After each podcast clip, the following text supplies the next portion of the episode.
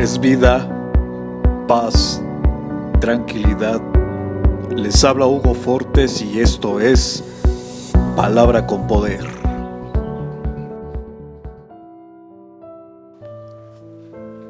Bienvenidos, este es el contenido de hoy.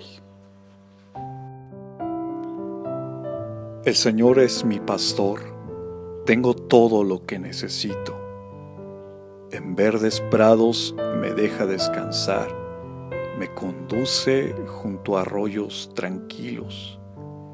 Él renueva mis fuerzas, me guía por sendas correctas y así da honra a su nombre.